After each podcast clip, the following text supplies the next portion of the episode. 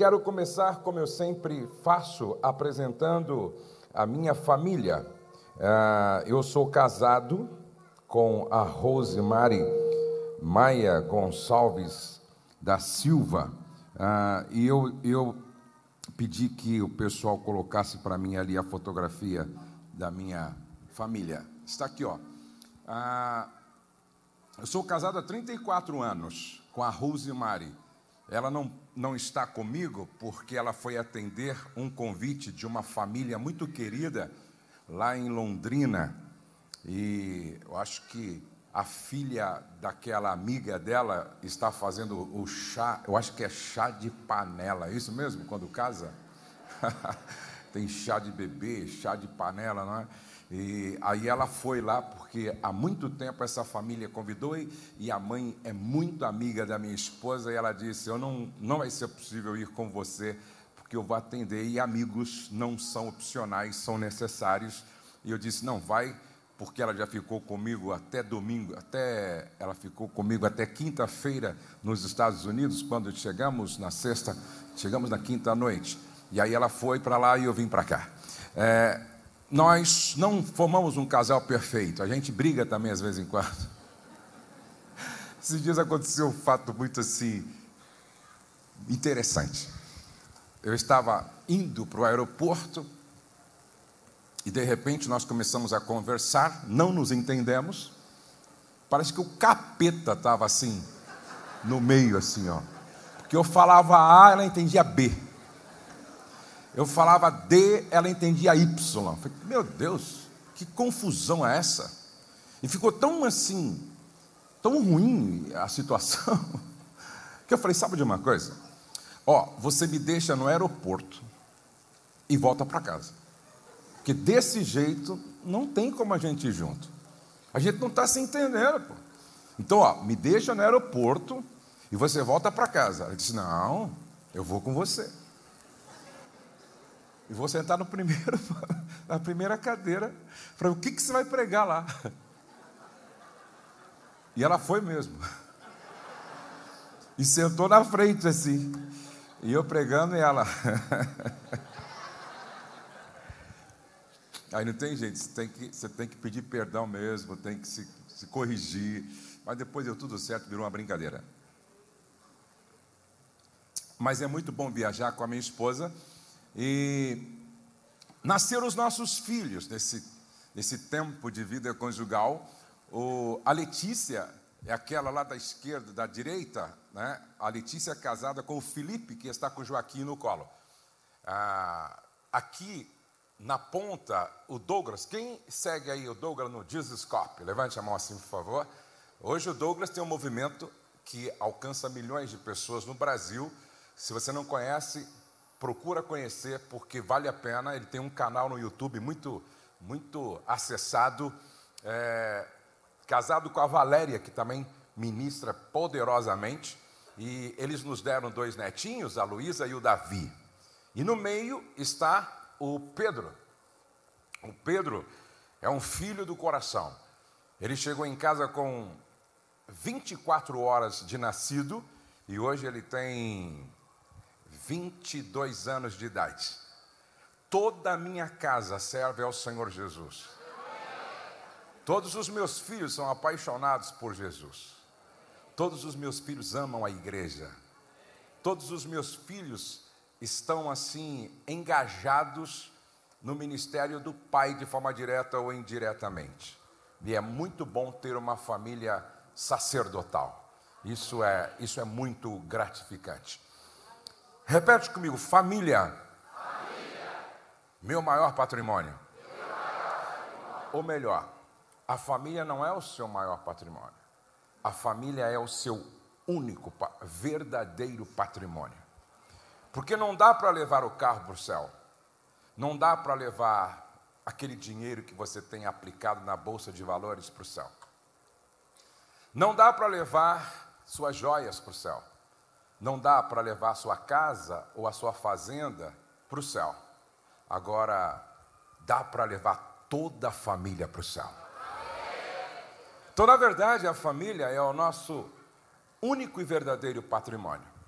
Abra sua Bíblia Eu vou começar uma palavra hoje e só vou terminar no último dia. Então, talvez fosse interessante você vir em todas as reuniões. Agora não sei como é que vai ter espaço para todo mundo, mas se não tiver, a gente senta no chão mesmo, não é verdade? Mas abra sua Bíblia no Salmo de número 127. A palavra do Senhor começa assim, ó: Se o Senhor não edificar a casa, em vão trabalham os que a edificam. Se o Senhor não edificar a família, se o Senhor não edificar o casamento, se o Senhor não edificar o lar, em vão trabalham os que estão tentando edificar. Tudo aquilo que é feito em favor do casamento, em favor da família, em favor do lar, excluindo o Senhor, é paliativo, é provisório, é por pouco tempo. Vou repetir. Tudo aquilo que se faz, excluindo o Senhor, é paliativo, é por pouco tempo, é passageiro, é provisório. Somente quando o Senhor está envolvido, como Senhor, é que é definitivo, é que é efetivo. Eu vejo algumas pessoas achando que, ah, se nós mudarmos de casa, melhora a família. Ah, se os móveis forem trocados, melhora a família. Ah, se ela fizer um regime, emagrecer 20 quilos, melhora o casamento. Se ele se cuidar mais, ir para a academia, ir para um nutricionista, também se cuidar, melhora o casamento. Tudo isso é importante, tudo isso tem o seu lugar e tem o seu valor. Agora, se fizerem isso, excluindo o Senhor, o diabo vai continuar perturbando, encontrando espaço e levantando as suas fortalezas. Por isso que a oração do Pai Nosso começa assim, ó: Venha o teu reino. Venha o teu senhorio. Venha o teu governo. Venha a tua soberania. Porque aonde o reino de Deus se instala, o reino de Satanás é implodido. Aonde o reino de Deus se estabelece, aí a mudança é efetiva. Aí a transformação é efetiva. Aí então a casa realmente está sendo edificada sobre aquilo que é sólido, seguro, permanente. Por isso o salmo diz: se o Senhor não edificar, tudo que se faz é paliativo, é provisório. O Senhor tem que estar no comando, no governo, no centro. Se o Senhor não edificar a casa, em vão trabalhos que a edificam. Se o Senhor não guardar a cidade, em vão vigia a sentinela. Inútil vos será levantar de madrugada. Gente, o que faz toda a diferença na nossa vida em tudo o que nós fazemos é a bênção do Senhor. Inútil vos será levantar de madrugada, repousar tarde, comer o pão de dores, pois ele supre aos seus amados enquanto dormem. Eis que os filhos são herança do Senhor. Eu gostaria que você guardasse isso. Eis que os filhos são herança da parte do Senhor. De quem são os filhos? Do Senhor.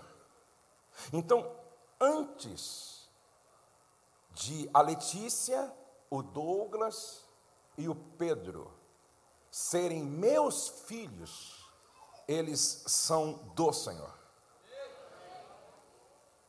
Agora, quando você está cuidando daqueles que não te pertencem, a responsabilidade é maior. Não é verdade? É a mesma coisa. Você chega para mim com a sua filhinha de três anos, com o seu filhinho de quatro anos ou cinco anos e diz assim: Vou fazer uma viagem, vou ficar seis meses fora. Será que o senhor e a Rose pode cuidar dos meus dois filhos para mim? Quando você está cuidando de filhos que não são seus, o peso da responsabilidade é muito maior. É muito maior. E a Bíblia diz: herança do Senhor são os filhos, e o fruto do ventre, o seu galardão. É interessante que a ideia é: o fruto do ventre é o presente de Deus.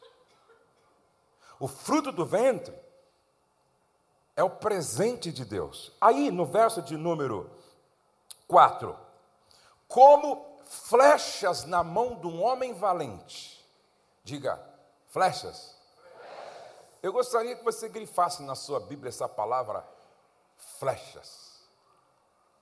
Porque você é uma flecha. Eu sou uma flecha. A Letícia é uma flecha.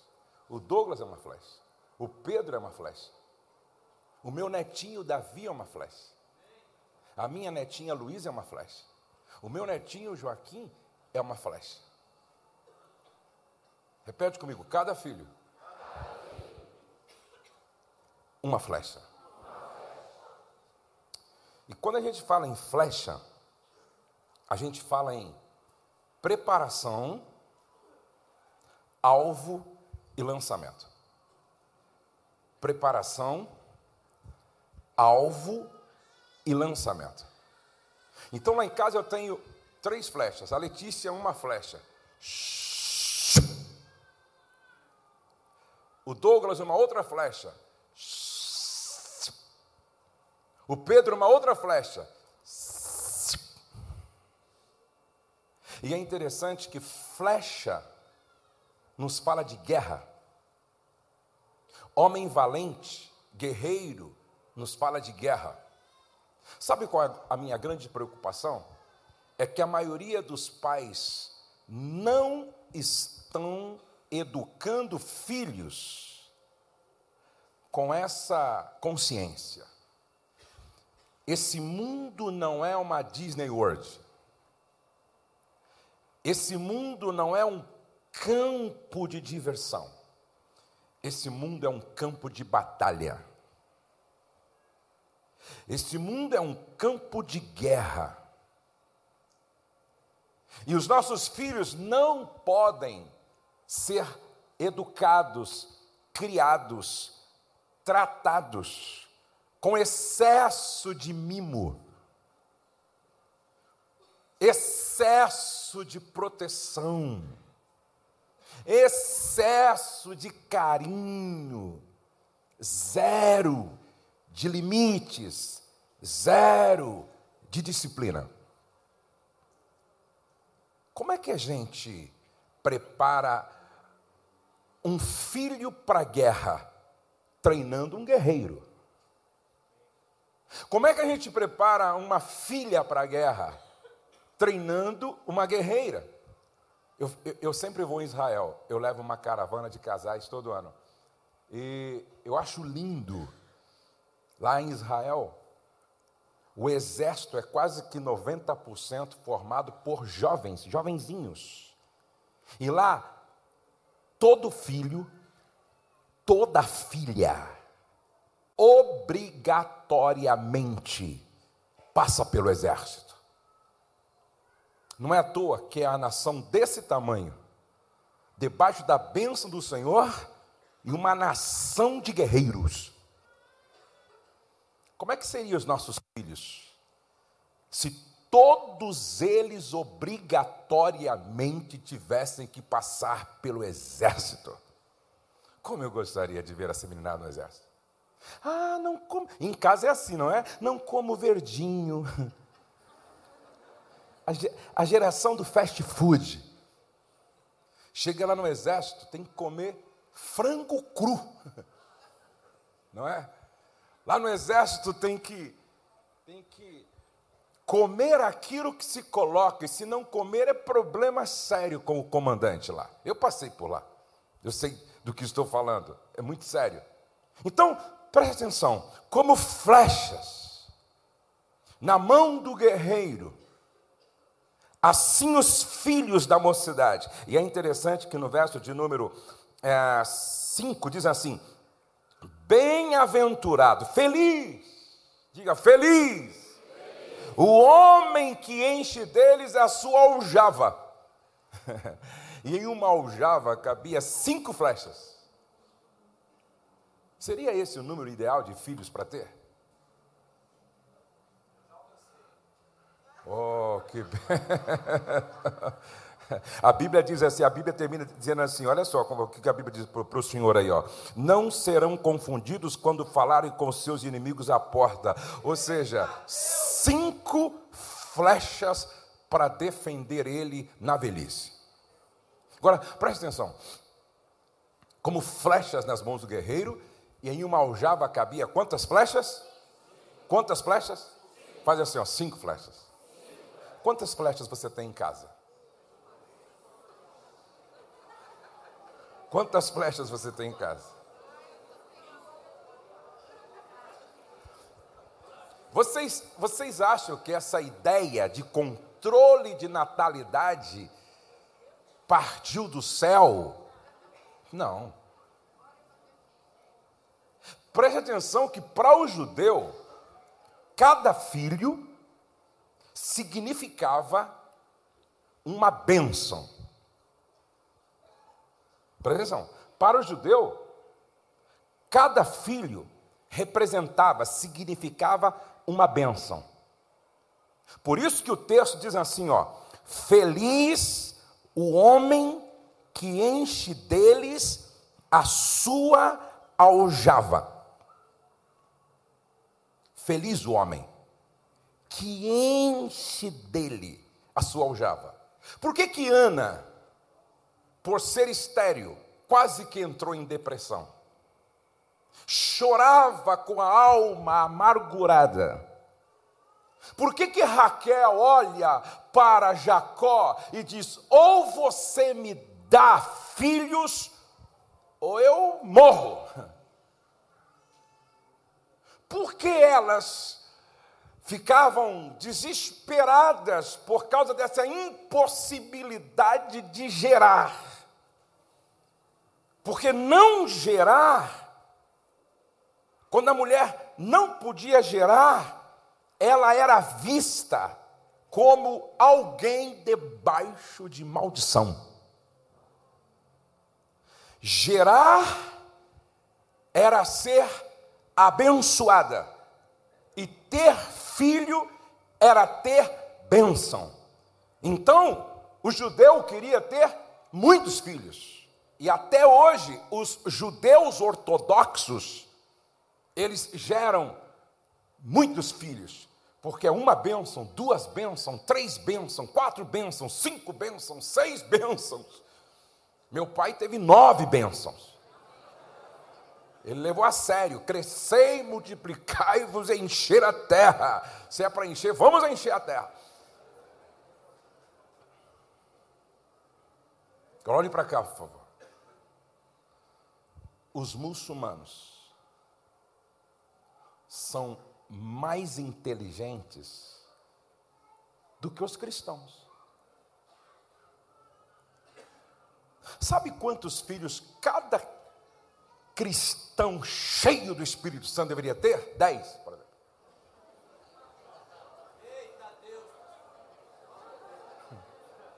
Dez. A igreja tinha que pensar assim, ó. Esse casal aqui, ó, é um casal modelo. Esse casal aqui é cheio do Espírito Santo. Esse casal aqui, o pai é sacerdote, é profeta, é líder e é líder de célula. Esse pai é um pai realmente assim ideal. Então tenha dez filhos. Já pensou? Dez, cada um aqui com dez filhos, cheio do Espírito Santo. Aí tomava a cidade. Quantas famílias cheias do Espírito Santo tem no Brasil? Ah, tem é, um milhão de famílias assim cheias do Espírito Santo, sarada, curada. Já pensou se cada família tivesse dez filhos? E tomava o Brasil. Porque é assim que os muçulmanos pensam. Os muçulmanos pensam assim, ó. Daqui 100 anos, nós vamos dominar a Europa. Daqui 300 anos, nós vamos dominar o mundo. Porque enquanto os cristãos não querem gerar, porque querem um filho, dois filhos, nós queremos cada família com dez filhos. Pode ver que os muçulmanos têm uma renca de filhos. Inclusive, tem muçulmano que tem quatro mulheres. E cada uma procriando, e procriando, e procriando. Porque essa é a metodologia, essa é a forma, essa é a estratégia. Nós temos filhos, 10, 12, muito bem discipulados, todos decorando ao Corão, todos muçulmanos bem treinados, porque daqui a 300 anos nós vamos dominar o planeta. Esses dias alguém chegou para o Douglas, e ao conhecer sua família, o Douglas lidera um movimento chamado Jesus Cop, seja uma cópia de Jesus. E ele não só prega a mensagem, ele é a mensagem. O Douglas trabalhou comigo como diretor do meu ministério, acho que uns 12 anos, 10, 12 anos eu posso dizer: meu filho é uma cópia de Jesus. A minha nora chega a dizer assim: tem hora que eu não sei se eu sou casada com um homem ou com um anjo. Aí os meus netinhos tendem a ser uma copiazinha de Jesus. E aí alguém chegou para o Douglas e a Valéria e disse assim: sua família é muito boa para ser pequena. A sua família é muito boa para ser pequena. Aí a Valéria disse: então teremos mais um filho. E eu estou torcendo para que ela tenha mais um filho. Eu estou torcendo para que ela tenha outro filho. Tem que ter no mínimo cinco filhos. Você está tá me entendendo meu raciocínio, sim ou não? Quem é que tem uma família boa aqui? Levante a mão assim, muito boa. Pastor, minha família é uma benção. Levante a mão assim. Então vamos gerar filho, irmão.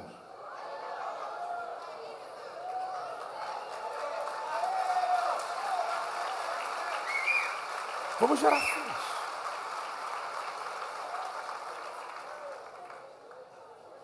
Ah, pastor, no meu caso já foi. já cerrou a madre. Então adote.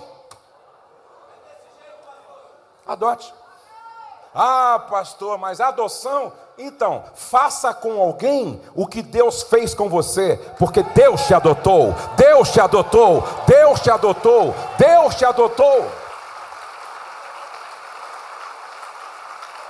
Deus só tem um filho que saiu das suas entranhas, Jesus. Todos os outros são adotados. Eu sou adotado, você é adotado. Sabe por que aqui na minha família tem vários adotados? Porque nós entendemos que nada mais glorioso do que fazer com alguém o que Deus fez com a gente. Adotar. Quando eu olho para o Pedro assim, eu falo glória a Deus. Então, feliz o homem que enche deles a sua aljava. Glória a Deus. Olha só como isso é sério. Eu estava no Rio de Janeiro, pregando numa igreja, e aí eu fui jantar com um pastor que tinha 100 anos de idade. Lúcido. Lembro dele até hoje. Baixinho assim, porque a gente encolhe. Com o passar do tempo a gente encolhe. Vocês acreditam que eu, eu diminui 5 centímetros? Eu fui ao médico e falei, rapaz, daqui mais 10 anos eu estou desse tamanho assim. Aquele senhorzinho assim, 100 anos, conversando comigo, pastor. Ele, eu disse, e aí, e a sua família? O senhor mora aqui na igreja? Moro na igreja. E a sua família? Ele disse, não tenho ninguém. Mas não tem ninguém vivo. Não. Por quê? Porque eu sou filho único dos meus pais. Então não tem ninguém da minha descendência vivo. Ninguém, ninguém, não tem ninguém. Parece que ele não teve filhos, filho único. Ele disse: a igreja cuida de mim, a igreja me assiste, a igreja fará o meu velório é? e o meu funeral e vai me enterrar. É ruim, não é? Minha mãe não vai ter esse problema. Porque minha mãe teve nove, todos vivos. E foi aniversário dela agora, no Dia das Mães. E eu fui lá. 60, é uma congregação.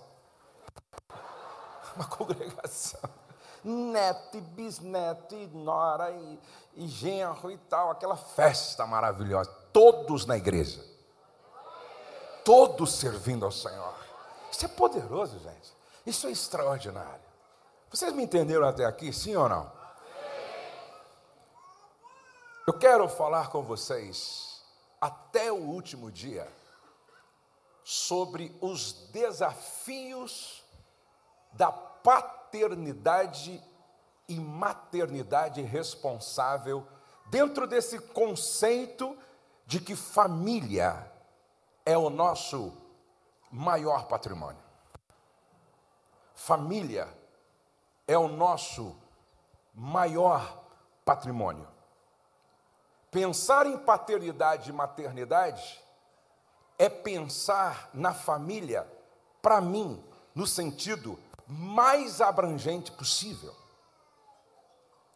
E aí, eu começo dizendo o seguinte: se cada filho é uma flecha, naquela época, para se ter uma flecha, tinha que fazer a flecha.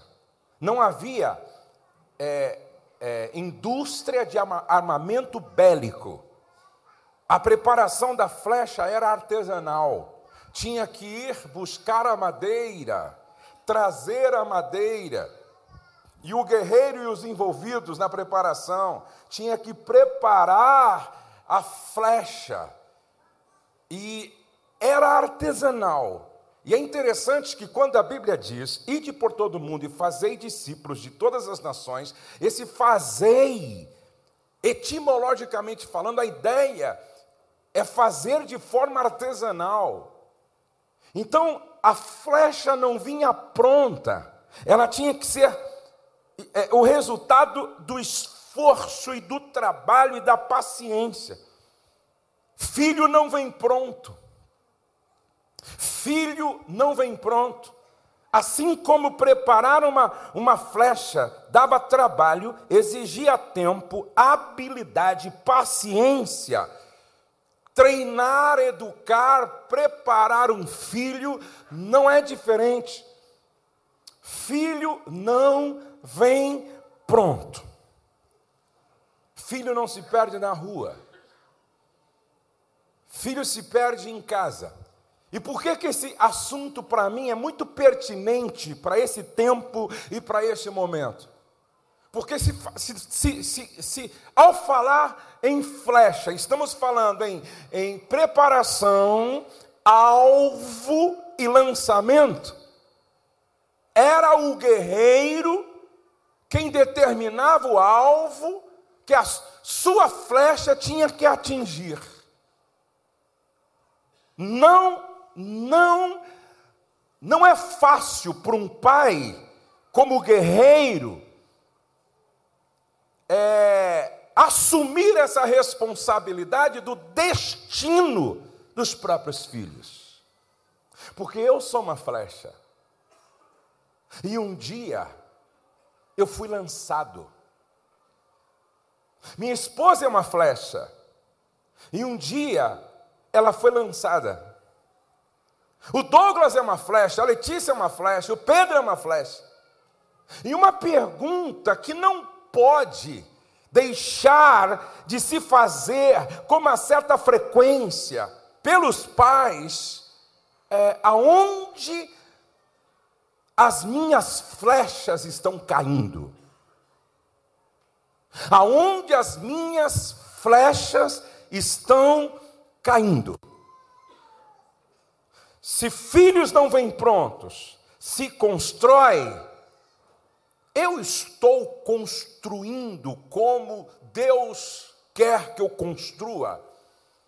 Porque cada filho é o resultado do trabalho que os pais estão fazendo. Cada filho é o resultado do trabalho que os pais estão fazendo. Aí a gente tem que mudar a pergunta. Quando um filho não dá certo, quando uma filha está errando, quando o outro filho está dando problema, nós não deveríamos ficar perguntando: será que é maldição hereditária? Será que puxou para o vô? Será que puxou para a avó? Será que puxou para o bisavô? Não é essa a pergunta. A pergunta é: que tipo de pai sou eu? Que criei um filho para mentir, para caminhar num caminho que não tem nada a ver com justiça, santidade, honestidade. Que tipo de guerreiro sou eu que não acertei o alvo dentro do propósito eterno de Deus? Que tipo de pai sou eu? Agora é interessante que nem todos ainda entenderam que criar filhos é tarefa árdua e sem qualquer garantia.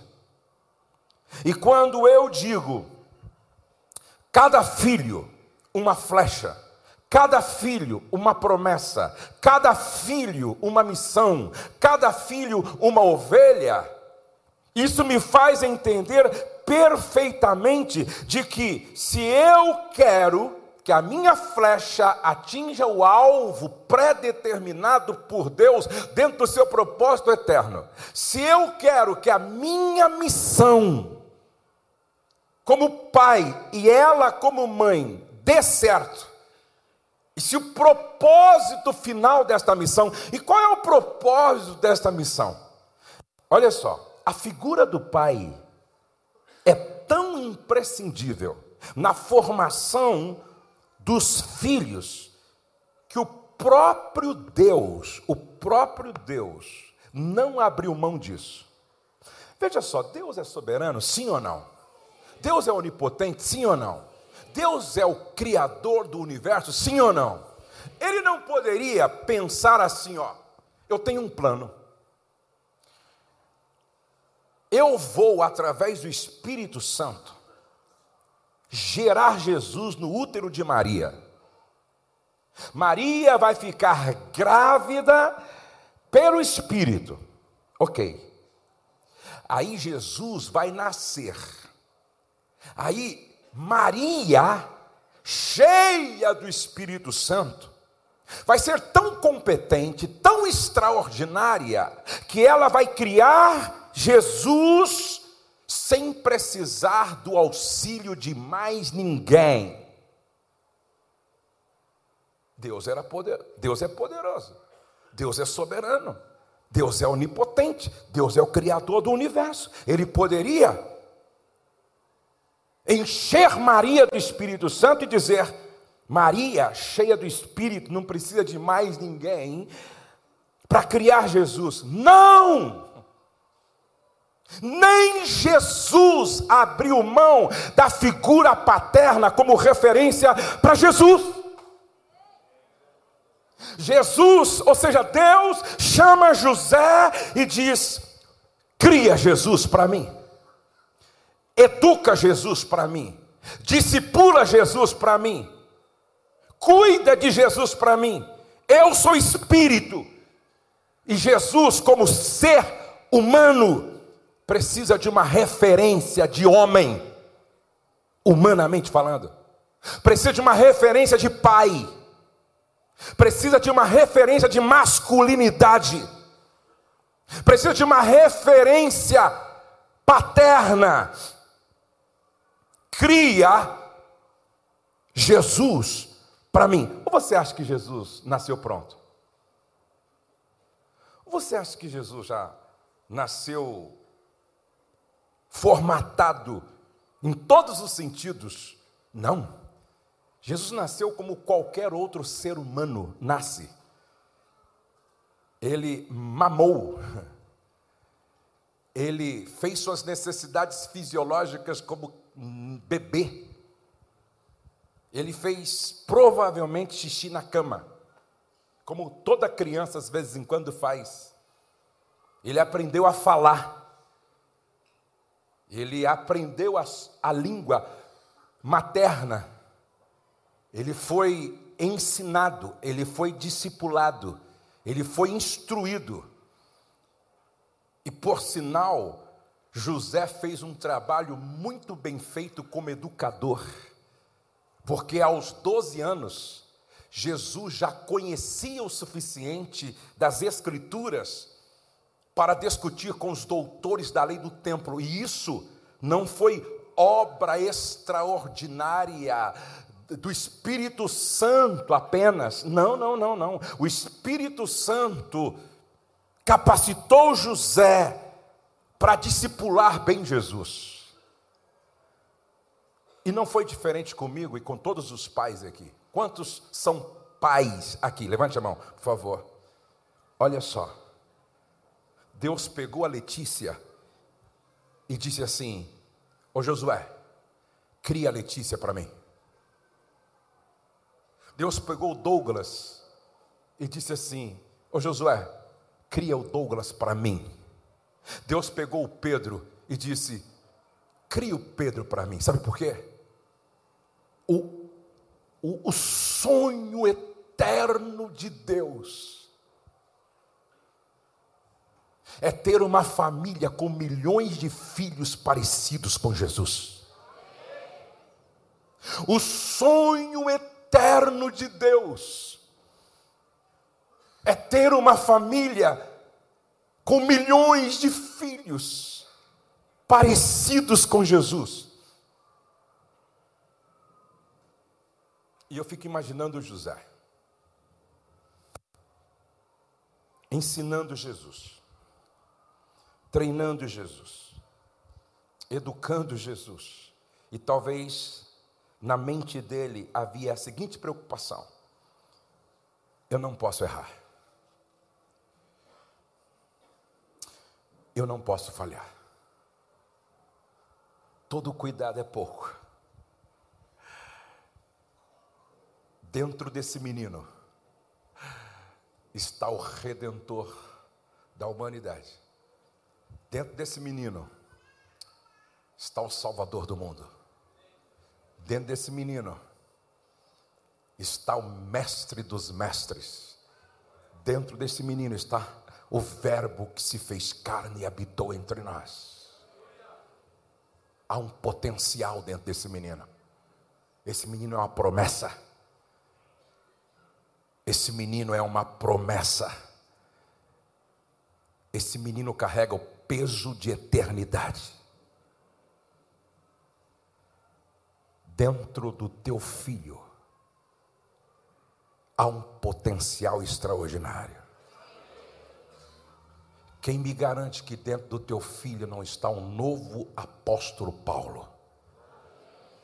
Quem me garante que dentro da sua filha não está uma nova Débora, uma nova Ana, Raquel, ou quem sabe uma nova Maria, que foi usada por Deus para o extraordinário acontecer?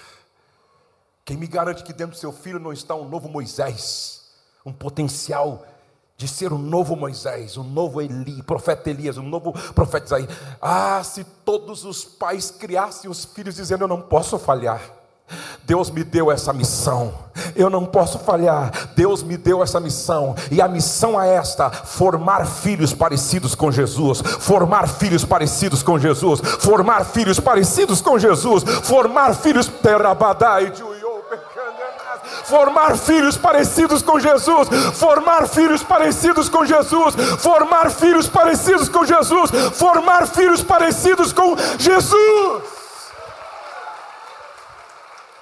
E aí, talvez você que é pai, você que é mãe, possa pode estar pensando assim: Pastor, me ajuda aí. Como é que eu tenho um filho parecido com Jesus? Como é que eu tenho uma filha parecida com Jesus? Como é que eu formo um filho parecido com Jesus? Como é que eu formo uma filha parecida com Jesus? Como é que eu construo um filho parecido com Jesus? Uma filha parecida com Jesus? A melhor maneira de se ter filhos parecidos com Jesus é se parecer com Jesus.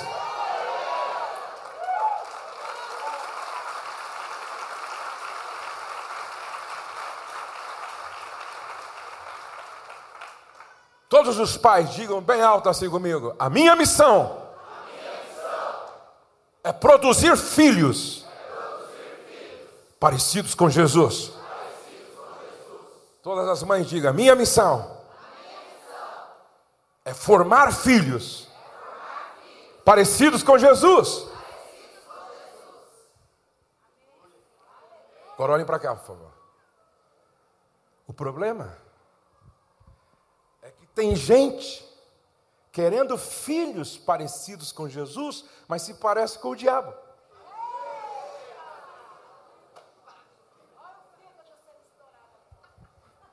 O problema é que algumas mães querem filhos parecidos com Jesus, mas chamam os pequenos de capetinhas. É um capetinha. Agora, quem gera um capetinha é capeta. Quem é um diabinho. Quem gera um diabinho é uma diabona. Olhe para cá, por favor. Se o meu filho não puder dizer, Pai, eu vejo Jesus em você, tem alguma coisa errada. Se a minha filha não puder dizer para a mãe dela, Mãe, como eu vejo Jesus em você, tem alguma coisa errada. Cada filho, uma promessa. Cada filho, uma missão. E essa é a missão.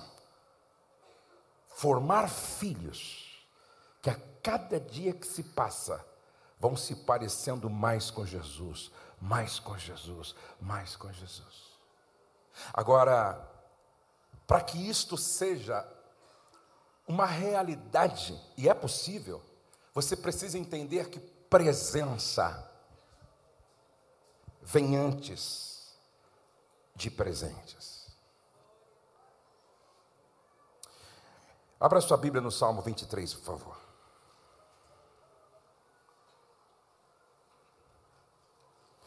Repete comigo: cada filho uma promessa. Diga, eu sou. Só os pais, só os pais. Diga, eu sou uma promessa. Que gerou promessas.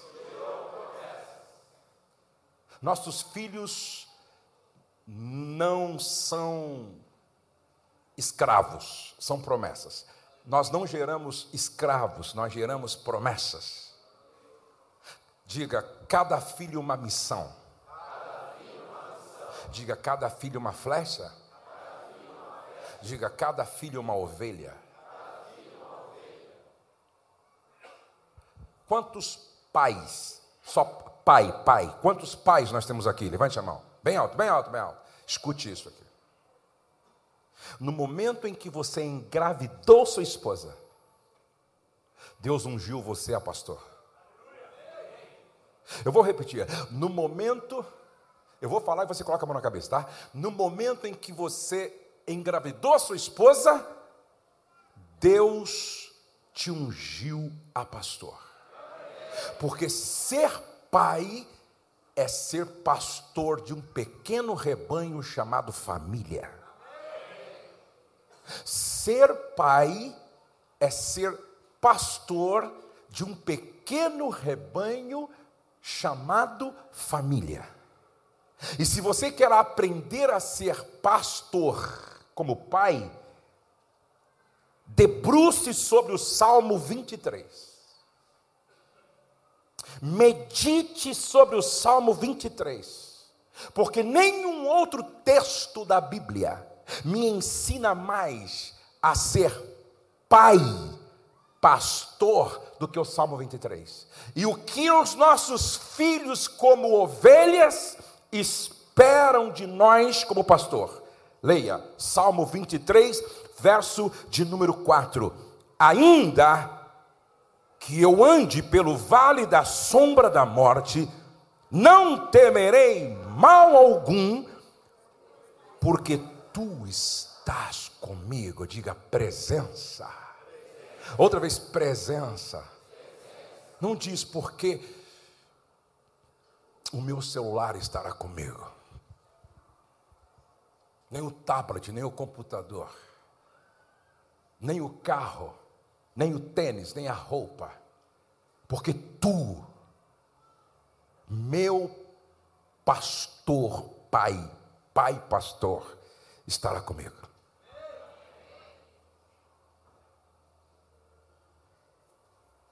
Nenhum sentimento é mais danoso na vida de uma pessoa do que o de orfandade. O jugo da orfandade é o pior que existe, ainda mais quando a gente se sente órfão com o pai vivo dentro de casa. Órfão com a mãe viva dentro de casa. Preste atenção. Presença vem antes de presentes, porque tu estarás comigo, ainda que eu ande pelo vale da sombra da morte, não temerei mal algum, porque tu estarás comigo. Conversava com um homem com mais ou menos 60 anos. Ele disse: Eu lembro como se fosse hoje. Meu pai se casou oito vezes. Quando eu e meus irmãos eram pequenos. Eu lembro como se fosse hoje. Ele saindo com as malas, trocando minha mãe por uma outra deixando para trás os filhos pequenos chorando e gritando: Não vai embora, pai, não vai embora. E minha mãe, sem falar, apenas com as lágrimas rolando na face, e ele de forma fria, petrificado, indiferente, dando as costas, e dali para frente ele casou mais sete vezes. Esse homem não conversou com o pai durante uns 30 anos.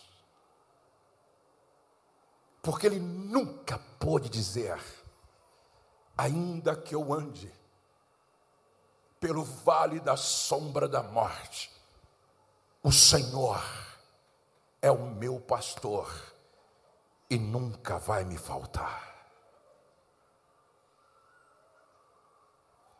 A presença dos pais na vida dos filhos é insubstituível.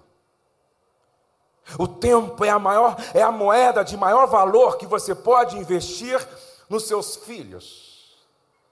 Se não veja o que disse Deus aos pais de Israel: Deuteronômio capítulo 6, versos 6 e 7. E estas palavras, estas palavras que hoje te ordeno, estarão no teu coração, e tu as inculcarás a teus filhos, e delas falarás assentado em casa.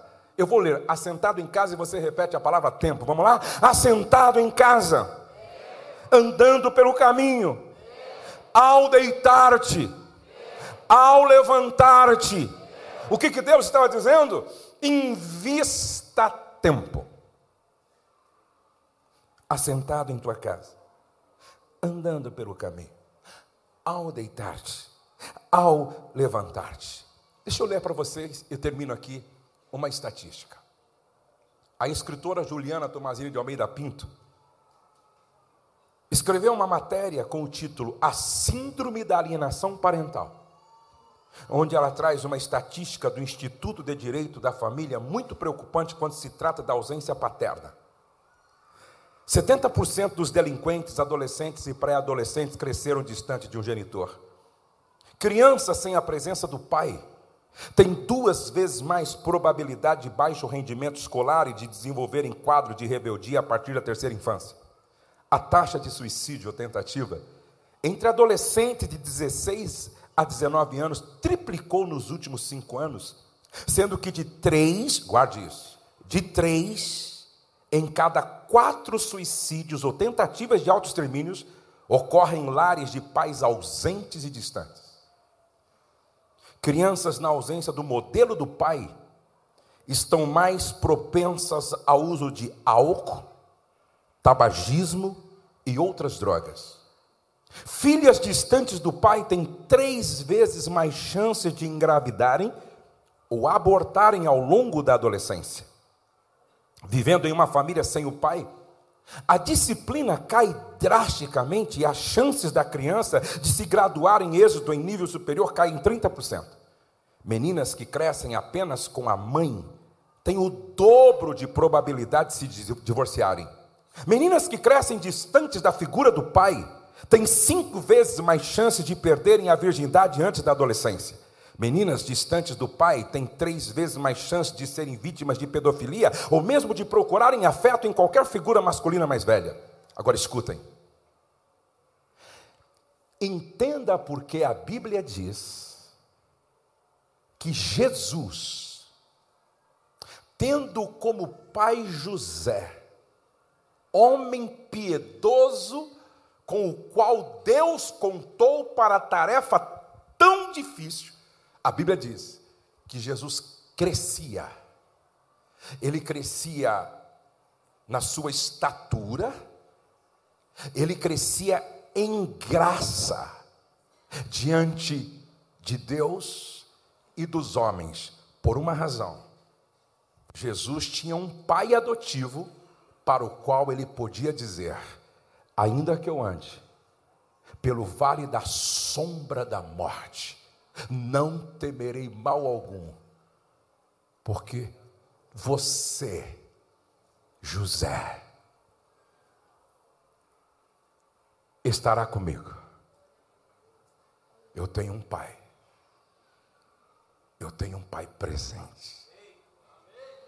A ausência do pai está associada à falta de autoestima, e você vai me ouvir falar aqui, durante a administração, qual era a autopercepção de Jesus.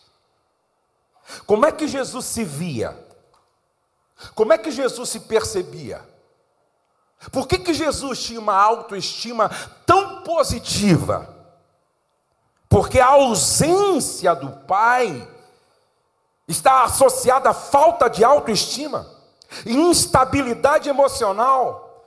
Você não via em Jesus crise existencial e nem tampouco instabilidade emocional.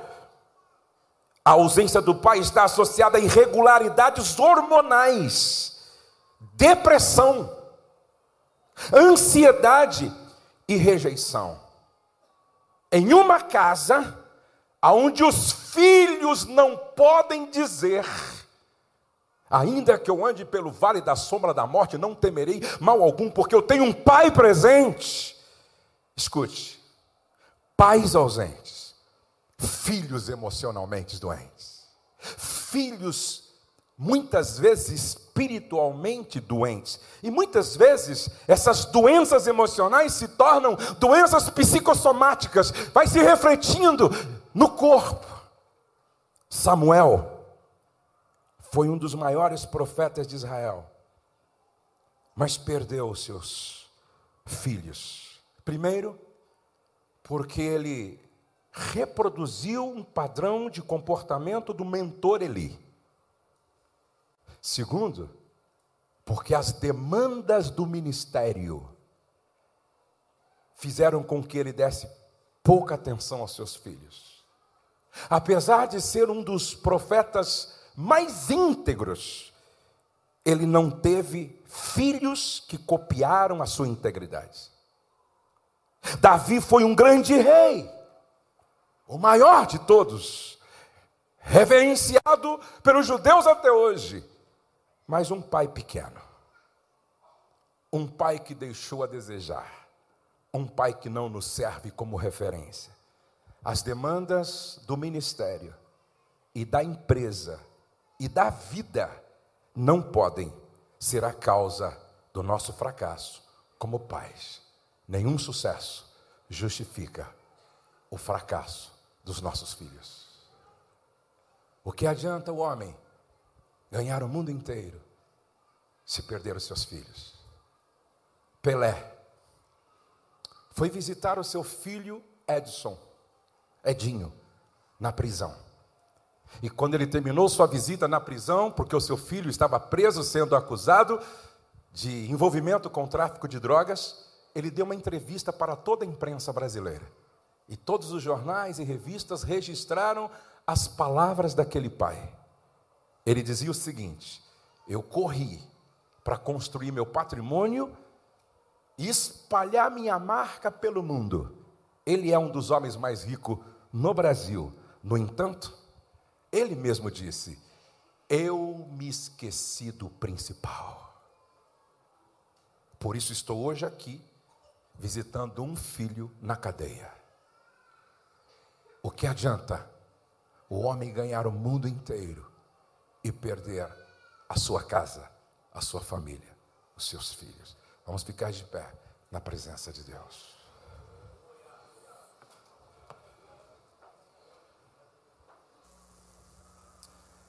Me permita contar um pequeno testemunho para eu fazer um apelo hoje. Um dia, uma professora secular perguntou na sala de aula: vocês sabem onde fica o inferno? Um garoto muito assim, proativo. Se eu sei, aonde? Ele disse: O inferno fica na minha casa. Meu pai é, é um alcoólatra. Minha mãe não tem juízo também. Lá em casa nunca teve paz. Não tem almoço junto, não tem café junto. Meu pai chega quebrando tudo, bêbado, e bate na minha mãe, espanca a gente também. Pastora, oh, professora, o inferno é lá em casa. Passaram-se uns seis, sete meses. A professora fez uma segunda pergunta. Ei, psiu, vocês sabem onde fica o céu? O mesmo garoto disse: Eu sei. Aonde? Ele disse: Lá em casa. Você está brincando comigo. Eu lembro da sua história. Ele disse: Não, professor, não estou brincando. O que, que houve então? É que uns quatro meses atrás, bateu na porta de casa um casal de missionários. Papai estava sóbrio. Saiu para atendê-los com a minha mãe. E eles começaram a falar de Jesus começaram a falar do Evangelho, começaram a falar o que poderia acontecer se Jesus entrasse na nossa vida e na nossa casa. Naquele dia, professora, papai e mamãe abraçaram Jesus como Salvador e Senhor. Ah, professora, quando Jesus foi entrando em casa, o inferno foi saindo. Papai não bebe mais Mamãe agora tem juízo. Agora lá em casa tem café à mesa e papai sempre ora com a gente. Agora tem jantar à mesa e papai sempre ora com a gente. Agora tem café à mesa e papai e mamãe sempre ora com a gente. Ó, oh, professora, tudo mudou na nossa casa depois que Jesus entrou lá. Professora, a senhora quer o endereço do céu? Passa lá em casa, passa lá em casa, professora, passa lá em casa. O céu é na minha casa. Deus não quer nos levar para o céu agora, mas Deus quer colocar o céu dentro de nós aqui hoje. O que é inferno? É a ausência absoluta da presença de Jesus. O que é céu? É presença intensa de Jesus. Você que é amigo do Evangelho, você é amiga do Evangelho, você gosta de estar com os evangélicos. Hoje, Jesus quer colocar o céu dentro de você. E como é que o céu passa a ser uma realidade dentro de nós? Quando a gente reconhece que Jesus é Senhor e é Salvador.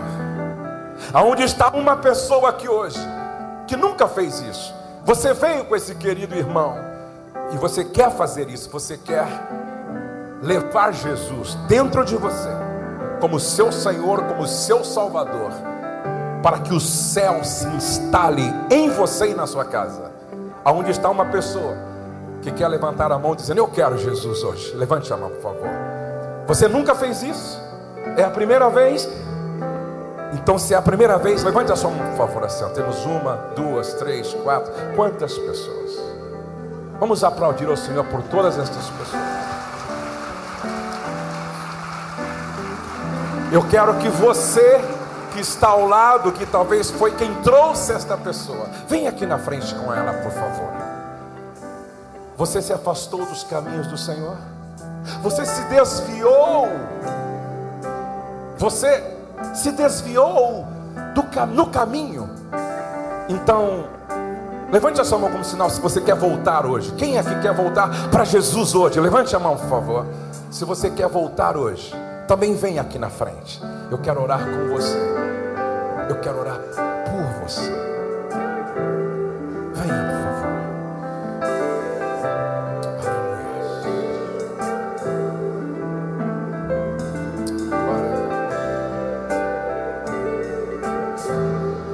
Esta é a tua manhã. Esta é a tua manhã. Esta é a tua hora na soberania divina, o teu encontro com Jesus estava agendado para hoje. Deus agendou esse domingo, Deus agendou esta manhã, Deus agendou essa hora para você. Se hoje ouvirdes a voz do Espírito Santo, não endureça o seu coração. Estou esperando, porque tem mais gente vindo.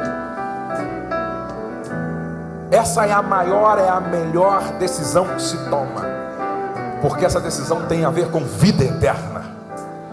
Aceitar Jesus como seu Salvador, como seu Senhor. Venha em nome de Jesus. Nós vamos orar agora. Eu quero orar por estas pessoas. Eu gostaria que toda a igreja repetisse essa oração comigo, junto com eles que estão aqui na frente. Feche os olhos e vocês orem assim com a gente. Senhor Deus, nosso eterno Pai, eu reconheço todos os meus pecados, eu reconheço as minhas iniquidades e reconheço também que não há outro fora de Jesus que pode me salvar. Ele morreu na cruz, no meu lugar, e ao terceiro dia ressuscitou, e vivo está. para todo sempre. Por isso ele tem poder para me salvar. Pai, por causa de Jesus, perdoa os meus pecados, purifica-me de toda a minha iniquidade, lava-me com o sangue de Jesus, vertido da cruz, faz do meu coração morada do Espírito Santo, escreve meu nome no livro da vida, e através de mim, alcança toda a minha casa com esta graça salvadora. Em nome de Jesus, eu declaro que nesta, nesta manhã eu nasci de novo.